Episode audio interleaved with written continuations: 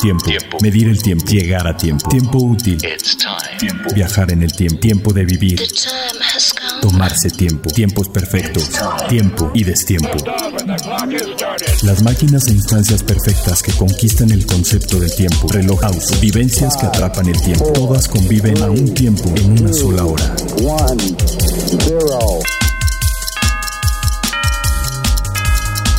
Hora local. Hora local. Hora local. Thank you.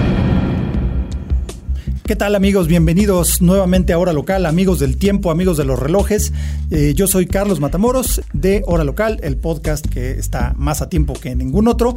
Y eh, estoy aquí acompañado por mi amigo Toño Sempere, eh, productor ejecutivo de este, este proyecto. Un gusto Charlie y un gusto mayor todavía ver lo bien que está respondiendo la gente en las redes, en Facebook, en la respuesta a los videos, que es fenomenal. Sí, está, está la verdad levantando bastante. Échenle un ojito a nuestros videos en Facebook o en YouTube. Y pues también tenemos el gustazo de que nos acompaña nuevamente Gonzalo Villarreal, experto en relojería, asesor, y la verdad es que es, es una especie de navaja suiza, pero a la mexicana, porque Gonz es, eh, muy versado y letrado y muy hábil en muchos diferentes aspectos, entre ellos, entre muchos de ellos, en la relojería. Saludos a todos, bienvenidos. ¿Qué tal, Gonz? Bienvenido nuevamente. Y pues, eh, pues vámonos corriendo con un poco de lo que pasó recientemente con A Tiempo. Lo último, lo, más, reciente, lo, tenemos, a tiempo. A tiempo. Pues la primera noticia, que no es tan noticia porque ya estaba muy cantada, muy anunciada, pero en realidad era la esperanza de que se echaran para atrás de último minuto después de, de la feria de Basel World 2019, que es que Breitling acaban de anunciar oficialmente que para 2020 no estará presente. Así es, la feria de Basilea se debilita más con este anuncio porque ellos alegan que las fechas que van a ser del 30 de mayo, este, del 30 de abril, perdón, al 5 de mayo, no les funcionan. Es muy tarde en el calendario comercial de las marcas. Y me temo que eso va a ir permeando a otras. Ya se rumora que Bulgari también lo está este, meditando. Y pues eh, pinta que va a ser un Basilea de todavía de transición el año que entra. No, y ojalá fuera nada más Bulgari, porque lo está pensando todo el EBMH. Sí, ¿no? Que es Bulgari, Tag Heuer, Zenith, Gucci. Insisto, ¿eh? a mí sí me gusta que se segmente. Ah, no, por supuesto, y, que haga ruido, porque ya, ya era como un modelo muy anticuado y como que había problemas. Digo, hemos hablado varias veces de esto en los eh, últimos podcasts, pero no está de más decir que la feria de Basilea ya no va a ser lo que fue en algún momento, no volverá, porque además Breitling, después del de Grupo Swatch, y el de Rolex, yo creo que era uno de los stands más icónicos porque estaba en medio exactamente del primer salón. Y era enorme, la gigantesca pecera marina de Breitling era así como como sentirte Jacques Cousteau por un momento. Sí, era un icono. Era un icono ya de, del gran salón de Basilea, pero pues Breitling ya dijo, ahí se ven. Oye, otra de las, de las grandes, bueno, de los grandes acontecimientos que tuvimos esta semana, pues fue el, terrible incendio que, que, afectó a la Catedral de Notre Dame en París, que se ha prestado como para mucha, mucho debate y mucho, eh, vaya, mucho dolor y mucha pena en el mundo por el icono histórico que es. Olvidémonos de religiones ni nada, o sea, es Notre Dame, o sea, la, no tanto por el jorobado, sino por la, o la novela de Víctor Hugo, pero la, es un gran icono de una de las ciudades más increíbles del mundo, que es París, una mis favoritas. Y pues aparte de todo esto, de toda la tragedia que pues, se supone que se, causó por un, una chispa mal controlada de un corte de oxiacetileno de soldadura que cayó en una de las vigas del año 1200 que estaban impregnadas en alquitrán, pues eso no es nunca una buena idea, ¿no? Era una bomba de tiempo. Era una bomba de tiempo, que, la verdad este, se achicharró bastante esa parte. Y eh, aquí lo interesante es que tenemos la respuesta de fuertes empresarios franceses que respondieron a esto, que es, por ejemplo... El LVMH este, y Kering, que son propietarios de diferentes marcas del sector. El LVMH, por ejemplo, de Bulgari, de Tag Heuer. Zenith. Zenith, entre muchas otras. Y Kering, este, podremos mencionar, por ejemplo, Girard Perregón. Sí, ahí, ahí más para empezar. Pero digo, Kering, uno de los... bueno, el, el que manda en Kering, que es François-Henri Pinot, el señor de Salma Hayek. Eh, pues ofreció poner 100 millones de euros para la reconstrucción de. Ay, no más. 100 millones de euros para la reconstrucción de la, de la Catedral de Notre Dame. Y la familia Arnaud de LVMH, de Louis Vuitton Moet Hennessy. Perdón por mi francés, pero es bastante este, chafa. Es funcional. Y eh, bueno, la familia Arnaud eh, ofreció 200 millones de, de euros. Entonces, eh, pues es una cantidad bastante significativa que asegurará una, pues una correcta reconstrucción de, este icono mundial, ¿no? Como debe ser. Al final del día, Francia y estos grupos tienen eh, la responsabilidad también de que al mismo tiempo que hacen negocios comunican cultura francesa. Totalmente. Y, además, pues afortunadamente para, para Notre Dame y esa reconstrucción, pues tienen los medios, ¿no? Así o sea, no creo que vayan a cortar sueldos o cosas así por haber puesto esta cantidad de dinero, ¿no? No solo eso, fíjate, también este quisieron ofrecerlas eh, el expertise de arquitectos gente de finanzas. Bueno, también Marcelo Ebrard, ¿eh? que para, para que colaboren con el expertise de, una obra de este tipo, ¿no? Un proyecto de este tamaño. Sí, sí, sí. No, y la verdad, francamente, creo que tienen. Bueno, eh, Vladimir Putin también ofreció a los expertos en reconstrucción, que se le creo más que a Marcelo Ebrard, ¿no? Que no han hecho funcionar las escaleras del metro. Claro, por eso te va a llenar de, micrófonos este, ocultos O, no, o a lo mejor no va a cuadrar la parte nueva de la catedral con lo viejo, ¿no? Qué lástima. Bueno, pues esperemos que no le tomen la palabra a don Marcelo. Este, ni a don Vladimir. Este, pero bueno, el caso es que, pues, qué bueno que, se está moviendo la industria de lujo para apoyar esta causa, ¿no? La verdad. Eh, bueno, durante la semana pasada también tuvimos la visita a México de François Xavier Otier, presidente de Ulis Nardán para las Américas, que vino a contarnos del concepto X-Ray, que es, eh, es una cosa como global ya dentro de, la marca Ulis Nardán. Eh, habían estado utilizando la imagen del tiburón porque es una marca que tiene una nexos con la náutica, con el mar súper profundos, principalmente por los cronómetros de marina de, de Ulis Nardán, pero también muchas piezas eh, de buceo. Entonces su imagen era un tiburón que lo ponían nadando en la Quinta Avenida o nadando así en, diferentes partes, nada, este, digo, algo muy espectacular en cuanto a gráficos. Claro. Y pues ahora como están con la, con la eh, campaña y además eh, el estilo eh, llamado X-Ray, que es rayos X. E incluye una comunicación visual bastante espectacular con el tiburón en rayos X y hecho como del esqueleto del tiburón hecho como de componentes de relojería eh, animado. La verdad es que se ve muy muy bien y todo, todo eso de, los rayos X está permeando a la colección y presentaron un reloj que es, es una... Eh, digo, desgraciadamente no, no los trajeron a México, pero sí nos presentaron las imágenes. Eh, de los nuevos. Por ejemplo, el Freak es uno de los que más me gustan de Ulis Nardán. De hecho, es mi favorito por mucho. Es uno de los que tiene ya casi que unos 16 años, ¿no? Sí, en toda colección seria hay que tenerlo. Y de los pioneros del silicio. Exactamente, de los pioneros del silicio. Y, un reloj en el cual la máquina misma es la que marca la hora. Es, como un turbillón carrusel, ¿no? Así es. Entonces gira y toda la máquina es la que se va moviendo y tiene eh, los puentes de la máquina tiene forma eh, medio en punta y esos son lo que corresponden a las manecillas. Y los puentes van haciendo de manecillas. Exacto, o sea, se mueve todo el mecanismo alrededor del reloj. Es una cosa espectacular. Entonces han evolucionado el Freak y sacaron el Freak X Carbonium con caja de carbón forjado que se ve bueno, más. Increíble, sí. No, se ve, se ve chulada esto. Entonces, ese es uno de los, de los que presentaron para el, ¿cómo se llama? Perdón, la, campaña X-Ray. Pero además, no solo fue eso, sino metieron muchas otras piezas, eh, como el, el Freak X, bueno, está el Freak X, perdón, ay, se me fue. Váyate que está genial porque estas piezas con, eh, con carbono pues ya son también para audiencias más jóvenes porque tenemos la idea de Freak desde un principio que siempre venían en metales preciosos, en oro rosa, en oro blanco, como que eran piezas más de vestir y aquí con todo este tema del X-Ray ya tiene una identidad mucho más high-tech, ya no es tan clásico este, el uso de materiales. Sí, porque es, porque es un reloj ya todo más en lenguaje deportivo, negro, detalles rojos, blanco, eh, el metal viene en acabado plateado, ¿no? En tonos dorados. Entonces es otro, otro código de, lenguaje, ¿no? De relojería. Sí, entonces esto es como quien dice la, primera parte del, de, esta, de, esta, de estos nuevos modelos sacaron. También va a estar el Skeleton X, que es una maquinaria completamente esqueletada.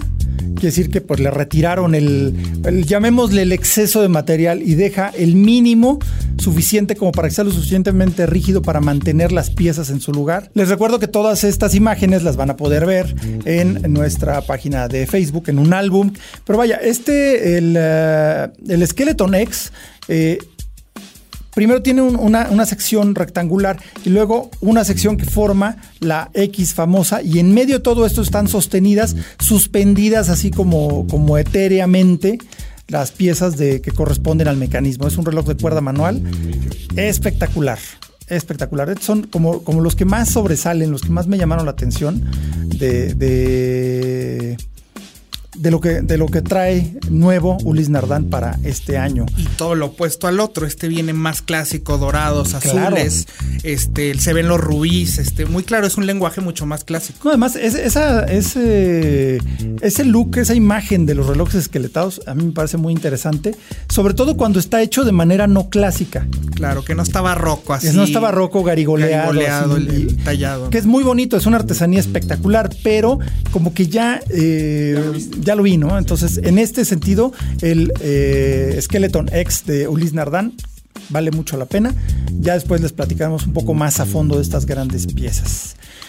Luego, otra, otra cosita más. Eh, Mick Schumacher, el hijo de Michael Schumacher, se une al equipo Richard Mill. Se vuelve embajador, uno de los embajadores más jóvenes de Richard Mill. Y además, eh, antes de llegar a Fórmula 1, es el campeón reinante de la Fórmula 3 y ahora está, va, a correr en la Fórmula 2 todo este año.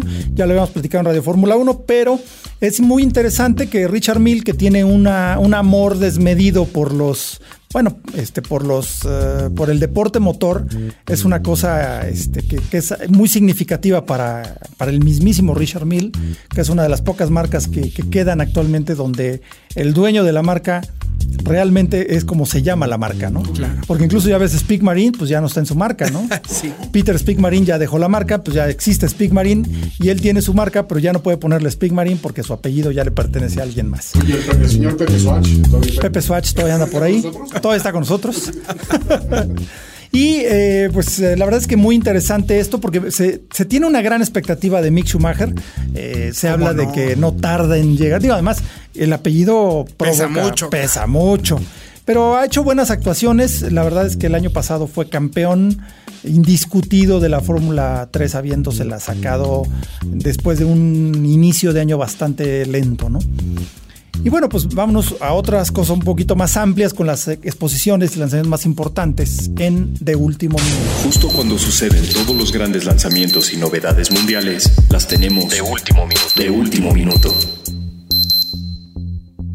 Ah, pues esta semana, bueno, eh, eh, cerró el domingo pasado el Longines Global Champions Tour, eh, un concurso hípico de altísimo nivel internacional, patrocinado por Longines, por Mazda, por diversas empresas, digo, pero se llevó a cabo en el Campo Marte. Pues ahora sí que dónde más, ¿no?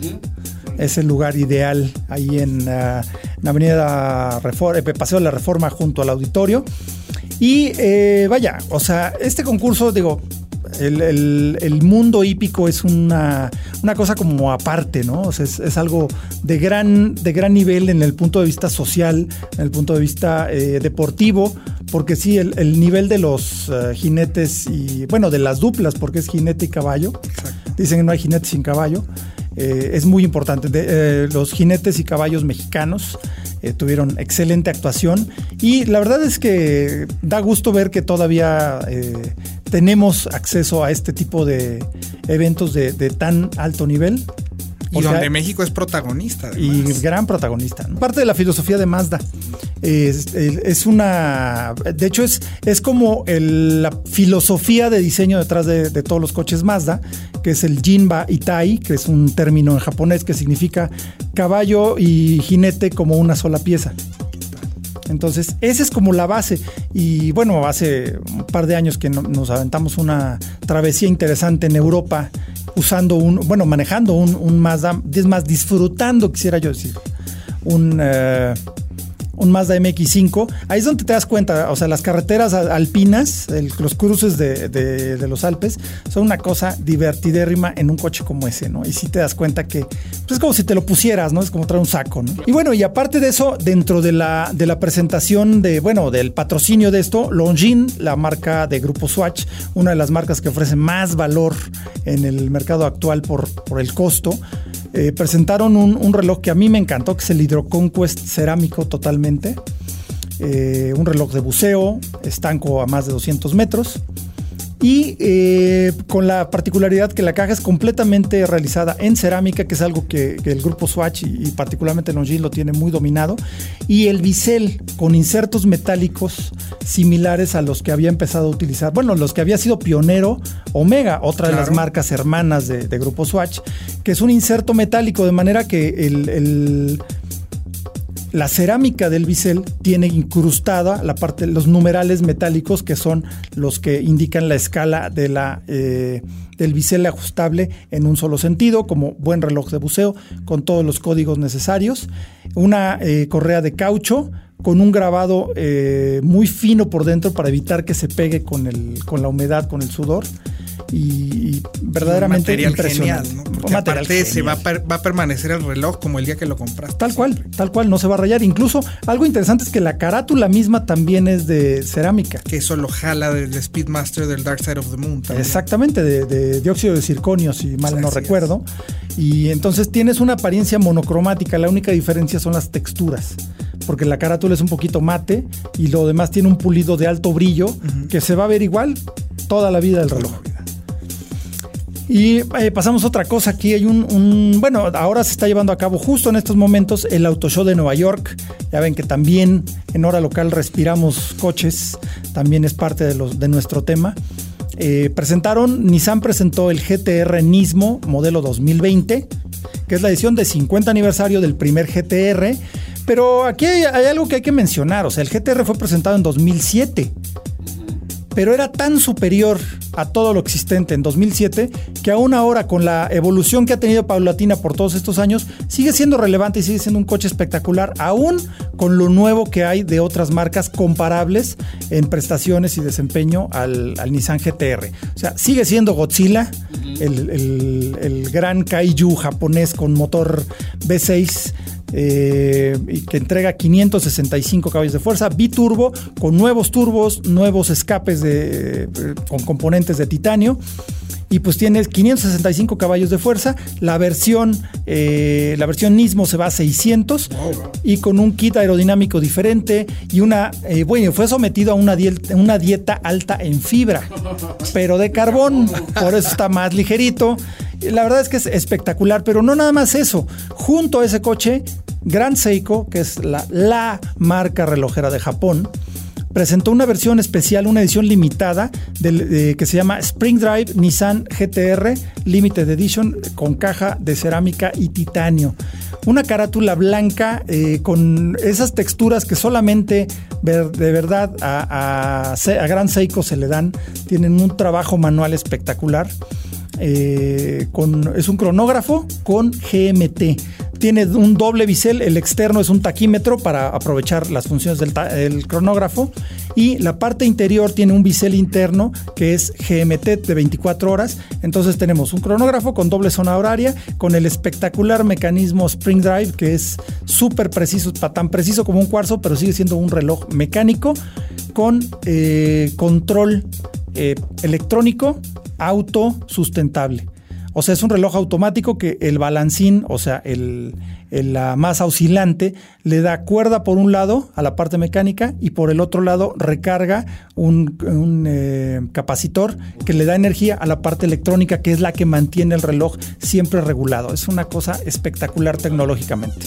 Y que sí, no cualquiera le puede meter mano a eso. ¿eh?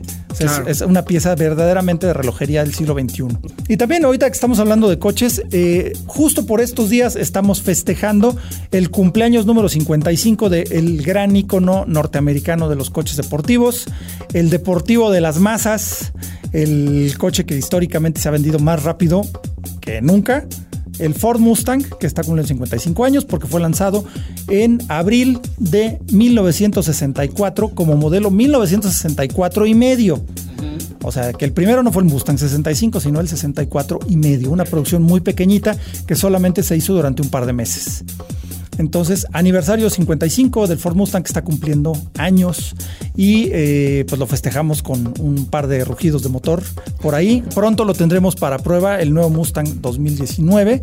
Ahí les platicaremos cómo, cómo se maneja, cómo se siente y pues seguiremos festejando ese cumpleaños pues todo este año. Vale la pena, ¿no? Porque esos coches que también marcó un hito hasta en la forma de, de vender autos, ¿no? Claro. No, y de cómo presentarlos, porque fue muy famoso que hicieron, eh, dejaron filtrar, así entre comillas aéreas, que estoy haciendo con mis manos, dejaron filtrar imágenes del nuevo coche que iba a haber. De modo que, y además estamos hablando de los 60, de modo que no había redes sociales, nada. O sea, se fueron filtrando a la prensa, esto es lo nuevo que va a presentar como fotos espía, ¿no? Pero realmente Ford las dejó caer así por abajo de la puerta. Ejercicio de relaciones públicas. No, el- Dos horas a comer. el. Claro, no, no, no. Entonces la expectativa que se creó con el nuevo deportivo que estaba basado en el Ford Falcon, que era un coche pues, bastante normalón, pero X. Lo eh, se volvió una, una locura y había gente haciendo fila en las distribuidoras para comprar Mustangs. O sea, era una cosa Sí, es un ícono ya. es un icono de la, de la historia del automóvil. Sí, nunca se ha vuelto a ver ese, ese fenómeno. ¿eh? Sí, no, el Mustang fue, fue un récord que sigue sin batirse y no creo que se pueda vencer nunca más. Feliz cumpleaños al Mustang. Y Gons, este, tenemos aquí pendiente pues, el- el- la- un repasito adicional de lo que nos ha faltado de, de Basel, que vamos a hablar ahorita de dos marcas bien interesantes que curiosamente son... eh, tienen muchas similaridades, ¿no? Sí, Que son sí. Tag Heuer y Breitling. Vamos a empezar con los, los amigos de Tag Heuer. A que ver, aparte tienen este año una primicia muy interesante, también relacionada un poco con el mundo automotor, porque han presentado el Tag Heuer Carrera calibre Heuer 02T Nanograph, que es el primer reloj que tiene el espiral en fibra de carbono. O sea, la rueda de balance está sostenida. Es increíble, yo creo que es el, el hito técnico más importante de todo el año. Este, o de, de un par de años para atrás, porque digo, lo más que había antes eran las espirales de silicio. Claro. Que ok, son muy avanzadas todo, pero ya tienen rato, ¿no? Y aparte va con una coherencia con lo que está haciendo Tag Heuer de traer la relojería al siglo XXI, lo mecánico, y, y poniéndolo en un turbillón que es bastante, digo, entre comillas, accesible al público. ¿no? No, no, bueno, como turbillón es el más accesible para el... po- O sea, es el turbillón de, de mejor precio que se puede Con este tipo de tecnología, o sea, es, es algo este, que está dando vistas a lo que viene en Tag Heuer, ¿no? También sigue la, experimenta- la experimentación de materiales, pero ahora con esto que realmente pues ya es un hito este, para los siglos, ¿no? Literal. Sí, totalmente. Además, hay que recordar que, que el director de desarrollo de mecanismos de. Pues creo que ya es de todo el LVMH, pero también de Tag Heuer, que es Guy Semon. Sí. Es uno de los grandes genios de la relojería moderna, de la relojería del siglo XXI. Buena parte de los avances se le deben a Don Guy Semon, que simplemente el hacer un turbillón democrático, entre comillas, o sea, un turbillón que cuesta el 10% de lo que costaban hace 10 años. Ahí se ve la mano de Bieber. Se ve la mano de Jean-Claude Viver, que es. Que es ahora sí que, pues, ¿qué les decimos? Es el ayatola aquí de, de la relojería. Es un tipo que, que ha hecho eh, continuado. Yo, yo diría que continuó con la labor de Nicolás Hayek en hacer renacer a la relojería mecánica, ¿no? Claro, y fíjate, aunque la fibra de carbono ya se usa también en el automotor y en el mundo del veleo, también fíjate que es Pero curioso no se cómo usaba viene- funcionalmente, Y ¿eh? cómo viene con, con la nanotecnología, porque el reloj está basado este, pues en, en- en nanotecnología. O sea, y cómo Claro. la, la mezclas con fibra de carbono, con relojería mecánica, estás hablando de un producto que trae 500 años de historia y hacia el futuro, ¿no? En tecnología, toda mezclada en un mismo producto. Es que curiosamente eh, en este desarrollo se utiliza la fibra de carbón de una forma no estructural, porque normalmente empezó como las cajas, las carátulas como elemento decorativo, Sí. pero difícilmente se había utilizado, más bien no se había usado como un elemento técnico, como un elemento que utiliza ¿Para otra... qué elemento? Claro, que utiliza otra de las propiedades de la fibra de carbón, porque se utilizaba su ligereza, su rigidez, pero aquí lo que estamos utilizando es una propiedad dis- distinta completamente, que es la resiliencia, que es lo que necesitamos en, una, en un resorte espiral, porque tiene que estirarse y contraerse y regresar a su posición original lo más consistentemente posible, que ese es el trabajo de un muelle espiral. Sí, hay que voltear a ver este reloj y esta marca porque yo creo que es uno de los lanzamientos más importantes del año. ¿eh? No, además, eh, no, totalmente, totalmente de acuerdo, uno de los lanzamientos más importantes desde el punto de vista técnico, pero además hay un detalle que de repente se nos olvida, que como mexicano creo que es interesante y es bueno que lo mencionemos, ¿por qué se llaman los Tag Heuer Carrera? Para quien no, no se sepa esa historia, eh, es porque... Eh, Ay, se me fue el nombre de Jack Hoyer. Jack Hoyer, que era en, para ese entonces era el encargado de lo nuevo de la, de la, de la manufactura en los años 60, conoció a los hermanos Rodríguez. Y los hermanos Pedro y Ricardo Rodríguez le platicaron alguna vez de una carrera que se hacía en los años 50 que era de lado a lado de México, de, nuevo, de Chiapas a Nuevo Laredo, que se llamaba la Carrera Panamericana. Entonces Jack Hoyer tomó el nombre Carrera para su eh, cronógrafo nuevo que fue lanzado en 1964, ¿no? 64, el Hoyer Carrera. Y pues desde entonces Carrera es una palabra muy importante para Tag Heuer y qué bueno y qué genial que tengan este nuevo desarrollo en un Carrera. Que por cierto, hay que mencionar que también Porsche utiliza el nombre Carrera porque la primera victoria importante internacional para la marca Porsche en 1953 fue haber ganado la carrera panamericana. Entonces, o sea, carrera, ahí estamos. México, muy bien, algo, algo genial. Ahora, también dentro de Tag yo les quiero platicar, bueno, les queremos platicar, porque pues aquí sí es también ahí como, como en bola.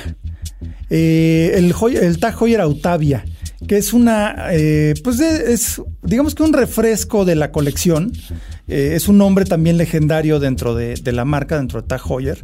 Eh, lanzaron la nueva colección Autavia, que es muy distinto a la Autavia que teníamos de antes, ¿no? Porque hay una Autavia como dentro de los Classics, que era igual con el calibre derivado, bueno, el calibre en espíritu derivado del calibre 11 y 12, que trae diferente, del otro lado, eh, trae en, lados opuestos de la caja los pulsadores y la corona.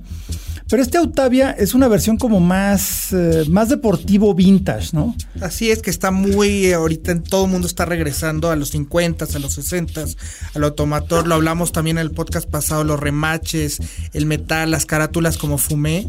Este, y aquí lo vemos también un poco en, el Autavia, esta identidad de, relojes, este, tanto de aviación como de, como de, automovilismo. este es como de buceo vintage. De buceo vintage. Porque tiene el, bisel eh, graduado y unidireccional con la escala de 60 minutos. Eh, con, nada más habrá opciones en, en acero inoxidable y bronce, que es ahora el nuevo metal ya agarró fuerza. Ya agarró fuerza. Parecía que era una tendencia efímera, pero no. Ya no, no, ya agarró vuelo y por supuesto en el bronce va a haber disponibles carátulas verde y café. Pues verde con bronce es como el es el nuevo es el nuevo negro de este año, ¿no? Sí. Y luego carátulas azul en negro y gris para la versión de acero. Todo muy bien, resistencia al agua de 100 metros, que se me hace un poco limitada para un reloj eh, de buceo o que tiene esa estética. Es que mucha de la colección trae correa mucha de la colección. Exacto, correa de, becerro. Ajá. Entonces, fíjate, yo creo que es más el estilo en este caso, porque tienes una versión en, brazalete este, de acero y, toda la colección viene en 42 milímetros, que es también muy buen tamaño. Es buen tamaño, pero aquí lo importante es que eh, después de donde de la colección se llama Tag Heuer Autavia Isograph.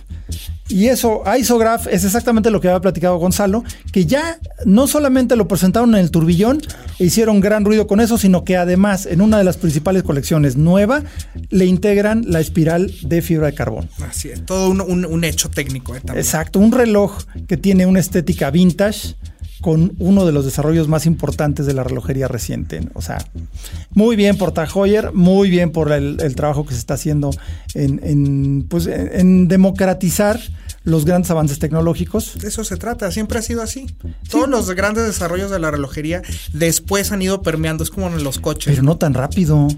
Pues es que eso es, bueno eso es lo que está genial, porque es velocidad del siglo XXI. Es que también hay mucha pasión y, hay que entender pues que el mercado es más grande que eso. O sea, hay que llevárselo este, a la gente apasionada, ¿no? No solo al super coleccionista de turbillones, ¿no? No, la verdad está muy, muy, muy padre este nuevo Autavia y obviamente pues una, una pieza espectacular, muy accesible, dentro de, dentro de la colección Tag Heuer o dentro del nivel tecnológico que tienes, francamente, eh, los precios no, no deben estar nada mal. Y pues nos pasamos con Breitling, ¿no?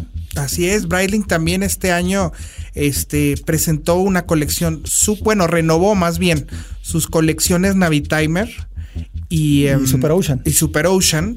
Y presentó algo que a mí se me hizo muy, muy interesante en Navitimer, que son unas ediciones inspiradas en aerolíneas y donde los relojes traen códigos de color de aerolíneas como Panam con el azul y el rojo eh, en el cronógrafo, con este un brazalete estilo vintage en, en milanés. o este está el de Swissair que, que trae este rojo también, como rojo naranja un poco. Rojo naranja, blanco y fondo negro. Y fondo negro. No, y el de TWA, que es que era la de la de Howard Hughes. Howard Hughes. o sea, aerolíneas eh, antiguas de la época dorada del vuelo eh, del vuelo comercial. Eh, que ya, pues ahora sí que, que va solo con toda la identidad de Breitling como con ninguna. Claro, y es congruente porque siempre han hablado de que son del cielo y del mar, ¿no? Claro. Y por eso tienen su. Bueno, aquí no trae anclita por lo que veo. Ya viste que refinaron eso, ¿eh? Refinaron un poco el, logotipo, nada más está la B.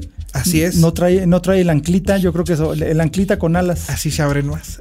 se abren un poco más, es cierto. El anclita la veían como muy Ulis, yo creo. Sí, es que esa es la cosa, yo creo que sí cambió la imagen, porque, pero fue muy sutil, ¿eh? Hasta ahora me está cayendo así como, dije, ay, pues ¿dónde está el ancla, no? El ancla está con pasando, ¿no? En el mundo de diseño, eso que están simplificando los logos, el código, y no dudes que en la relojería, que eso sería... Sería muy interesante. O sea, que se empiecen a modernizar los logos, sería muy interesante. ¿eh? Pues no, no sería nada malo, ¿eh? No sería nada malo. Y la verdad, qué bien por este nuevo Navitimer, el Navitimer One Airline Editions, se llama, eh, con el definitivamente moderno mecanismo, que es el B01, es un calibre de manufactura propia, cosa que en Breitling es algo, algo muy importante.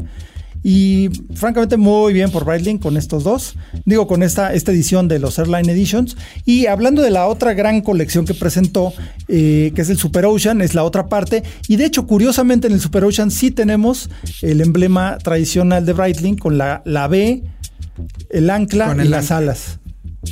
Es que eh, yo creo que ya lo, van a empezar a hacer más. Eh, lo van a empezar como a segmentar. Con la línea, sí. Es que tienen tanto, tantos este, campos y dentro de su ADN que lo pueden adaptar, ¿no? Sí, tienen que ser eh, flexibles, tienen que ser muy específicos porque de otra manera se, pierde un poquito la identidad, ¿no? Y bueno, tenemos, eh, bueno, presentaron cinco eh, diferentes tamaños. O sea, aquí sí hay Super Ocean para todos, presentaron cinco diferentes tamaños. Y estamos hablando de, de, de mucha variedad. O sea, está el Super Ocean 48, que si tiene unos brazos como los de Arnold Schwarzenegger, pues está a todo dar. Es un monstruo el reloj, enorme. Pero la verdad es que sí tiene mucha, mucha presencia. Eh, es una caja de titanio con, cobertura o recubrimiento DLC y un bisel cerámico de, de acabado azul. La verdad es una pieza espectacular, no solo por el tamaño, porque pues digo, 48 milímetros son muchos milímetros, resistente a 300 metros con una caja interna de protección contra eh, campos magnéticos. Porque digo, en 48 milímetros de, hierro dulce, pero en, 48 milímetros pues cabe hasta otro reloj igual. Y esa es otra ventaja de la espiral este carbono. claro. que no, es afectada por el magnetismo. El magnetismo no le hace absolutamente nada, que también ya lo, habíamos visto con el silicio, ¿no? Exacto. Pero no, este reloj es espectacular. Eh, además, tiene un gatillo del lado izquierdo que permite desbloquear el bisel giratorio en este caso no es con clics unidireccionales, tiene un bloqueo, se ajusta y luego lo bajas. También esa es una nueva tendencia, lo vimos también en Tudor con el, el modelo este que aprieta el bisel, fíjate, ya empezamos a ver eso. El P01. El P01 y que lo ves también en, relojes tan sofisticados como relojes de buceo de Richard Mille, que también tienen pulsadores para bloquear el bisel. Que tiene, tiene lógica, ¿no? Sí. Es, como una, una reinterpretación más moderna y más funcional de un elemento tradicional de los relojes de buceo desde 1953, ¿no? Sí, lo hace mucho más sofisticado este, y, tecnificado, ¿no? Que es también un poco lo que estás pagando. No, totalmente. Y luego eh, sigue el Super Ocean 46, que es más chiquito, bueno, menos grande. Igual este es acero cubierto con DLC, recubierto con DLC y eh, con correa de, caucho, la Diver Pro 3, que es Eh, la verdad es que las carreras de caucho de Breitling tienen, tienen mucha, mucho estilo, ¿no? Este resiste hasta 200 metros, no, 200 bar. Sí, 200 metros. No, 2000 Ah, metros. 2000 metros, sí. 2000 metros, sí. O sea, bueno, creo que a los 200 ya valiste tú, pero el reloj aguanta hasta 2000 metros. Después, un poco más chico, el Breitling Super Ocean 44. Este es de acero inoxidable sin PVD. Eh, este solamente aguanta 1000 metros, lo cual no Nada está más. nada mal. nada mal. Luego, otro más pequeño, el, el Super Ocean 42, que este a mí se me hace el más confortable, ¿no? Sí, es una talla más. Una este, talla más disponible. razonable. Este lo que tiene son unos numerales eh, arábigos más. Bueno, no, de hecho es del estilo de todos. Numerales arábigos grandes, muy legible, que es algo que se que se busca en un reloj de buceo. El, el Super Ocean 42 resiste hasta 500 metros de profundidad. Luego ya una parte como este, yo creo que sí lo están poniendo como más femenino, que de todos modos es un buen tamaño, son 36 milímetros, el Breitling Super Ocean 36, eh, resistente hasta 200 metros. No está nada mal para, para esa, esa dimensión. O sea, este es el Super Ocean con una gran variedad de colores, gran variedad de tamaños, algo no visto en una colección creo que nunca. O sea, estamos No, hablando de, de cinco tamaños diferentes de una misma pieza. Claro, o sea, Breitling sí le, le entró con todo este año porque es una colección, mu- la ampliaron mucho, muy riquida, muy rija, muchos eh, cronógrafos, por ejemplo, también con las ediciones, este, y muy serios con los relojes de buceo, sobre todo porque están muy tecnificados. Así es, ahora sí que el nuevo patrón. Sí, se nota el cambio con se George nota. Kern, ¿eh? Se nota el cambio con el señor Kern, que pues también fue un- una gran apuesta, ¿no? Tanto para él como para Breitling. Así es, y la verdad se nota, quién sabe, ¿no? Este, Sí, Breitling viene para arriba, eso Viene está para seguro. arriba, definitivamente. Pues eso es creo que lo, lo más importante, ¿no? Que tenemos con Tag Heuer y con Breitling. Vamos a platicar un poquito de... Les voy a platicar del Jaguar I-Pace. ¿Qué tan rápido, qué tan cómodo, qué tan avanzado es un auto? Lo sabremos después de este Test Drive. Test Drive. Ah, pues eh, esta semana, bueno, la semana anterior, que de todos modos es un poco irrelevante para cuando escuchen esto, pero no importa.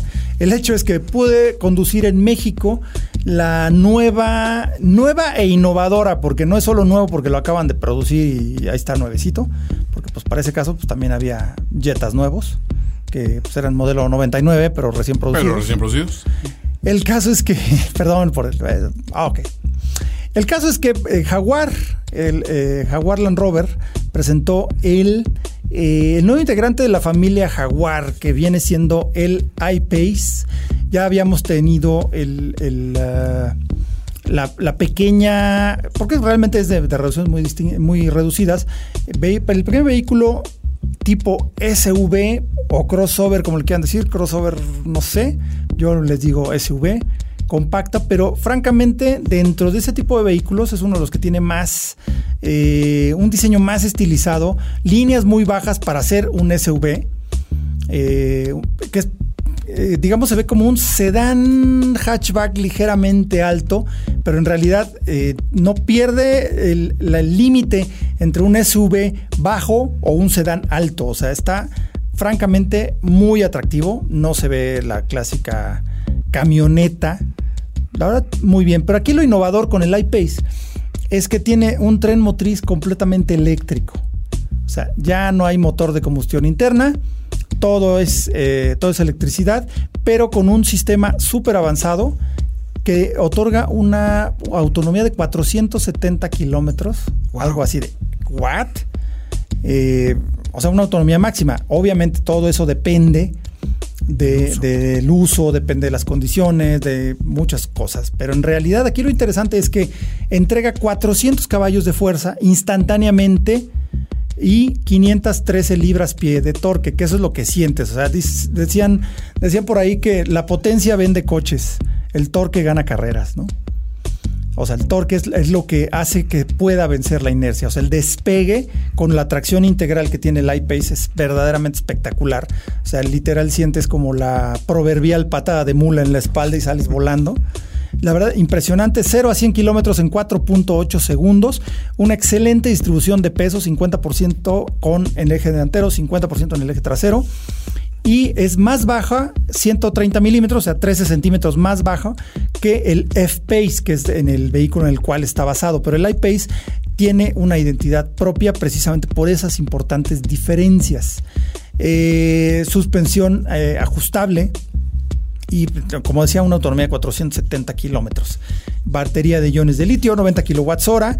Y realmente, siendo desarrollado desde cero como un vehículo de, funcionamiento eléctrico, pues permite muchas, eh, la incorporación de mucha tecnología. Y en uno de los ejercicios que tuve oportunidad de hacer, era un slalom, o sea, estar recorriendo un circuito que no sabes cómo es. O sea, en cada una de las diferentes puertas posibles hay un como semáforo. Entonces, pasando una, se ilumina el siguiente en verde. Entonces tienes que buscar dónde está y apuntar a ese. Pero a la siguiente no sabes. O sea, no hay de que te aprendas el, recorrido, sino que lo ibas, eh, lo ibas resolviendo a medida que ibas eh, manejando el, vehículo dentro de la prueba. Entonces, eso te permitía sentir la rapidez y la agilidad que tenía, tanto para acelerar como para cambiar de dirección. Entonces, francamente, encuentro difícil eh, poderlo comparar con algo que tenga tan buen manejo y más en un vehículo de tecnología tan diferente como esto, ¿no? Sí, quedó hasta como el coche sostenible del año 2019 y el mejor diseño del, del año 2019. Sí, o sea, ganando los premios del, incluso el European Car of the Year. O sea, francamente, muy espectacular, muy bien el iPace.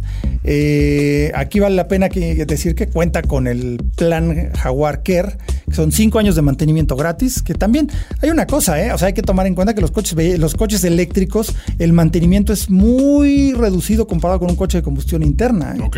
O sea, eso, hay un ahorro significativo. Ahorro significativo, yo creo que eso permite que ofrezcan cinco años de mantenimiento, lo cual está genial.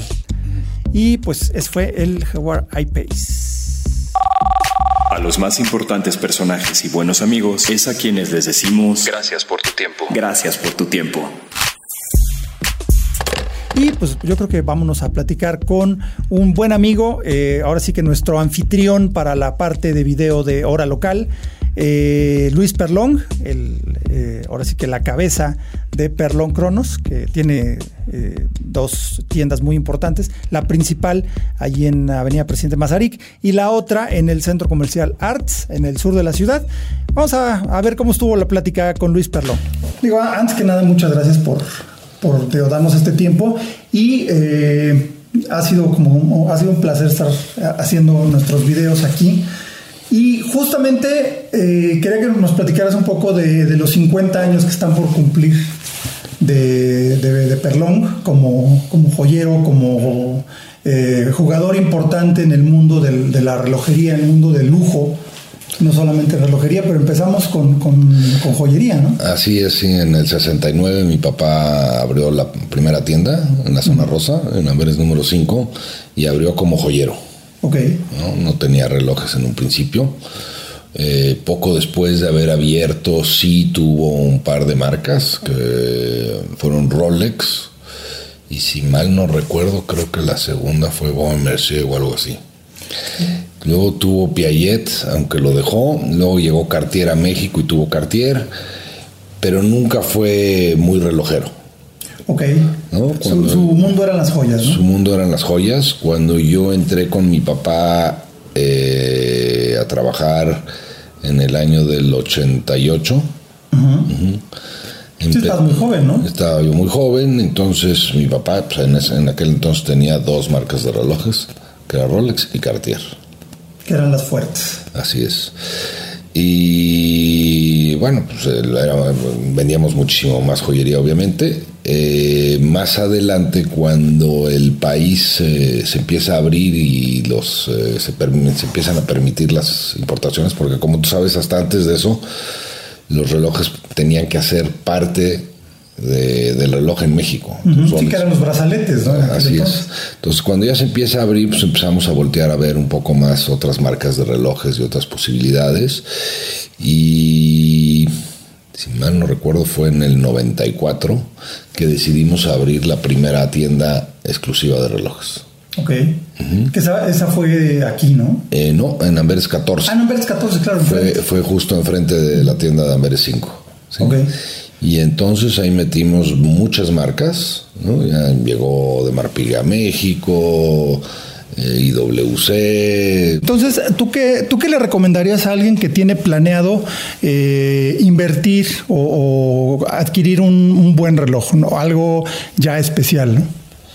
Pues mira, primero y sin duda que, sea un reloj o automático o de cuerda manual.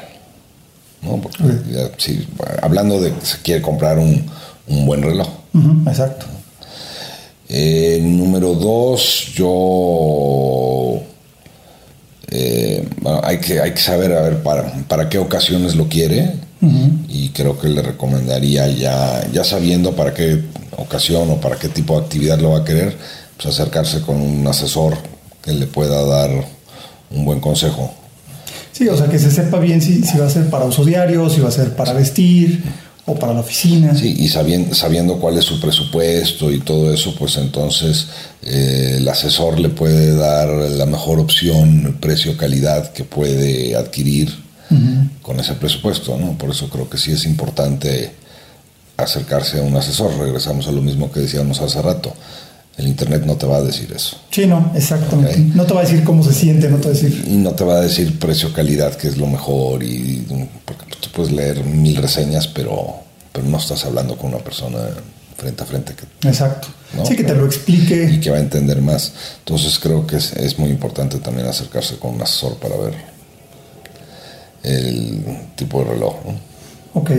Y ahora, y esta es una pregunta como más, más personal para ti, ¿qué representa el tiempo? O sea, finalmente el medir el tiempo es parte de tu actividad de vida, ¿no? Y ha sido toda tu vida. Yo creo que el tiempo es un poco en nuestras vidas, está siempre presente, ¿no? Porque no, no nada más el tiempo son los, los segundos, los minutos y todo esto, ¿no? El tiempo es el tiempo que puedes pasar con tu familia, el tiempo que puedes estarte divirtiendo con unos amigos. El tiempo lo, lo vivimos todo el tiempo, ahora sí que durante todo el día, todo el tiempo. Exacto, Entonces, pues es, es algo que tenemos que, aprovechar y, y cuidar. Y cuidar y vivirlo plenamente. Como siempre, pues le, decimos a, Luis, gracias por tu tiempo, gracias por estar con nosotros, por eh, estar aquí en Hora Local y también gracias a todos ustedes por eh, pues acompañarnos en este episodio de Hora Local. Les recuerdo nuestras redes sociales. Eh, en Instagram estamos como hora-local. En Twitter igual, hora-local. YouTube es hora local. Facebook arroba hora local MX.